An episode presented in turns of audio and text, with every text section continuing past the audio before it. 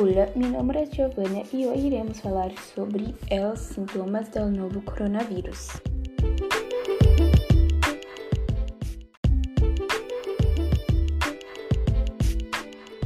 Nossa aula do tema, experta King's College de Londres, reconheceram que há milhares de pacientes com sintomas persistentes em Grã-Bretanha. Por sua parte, especialistas italianos publicaram recentemente em uma revista científica JAMA que 55% desses pacientes seguiam com três ou quatro sintomas: fadiga, dolores las articulações ou músculos, dificuldades para respirar, tos, dolor de cabeça, entre outros. Depois de 60 dias de começados os sintomas. Depois de ser dado alta, 30% experimentavam um novo sintoma. Solo 18% se sentia completamente recuperado.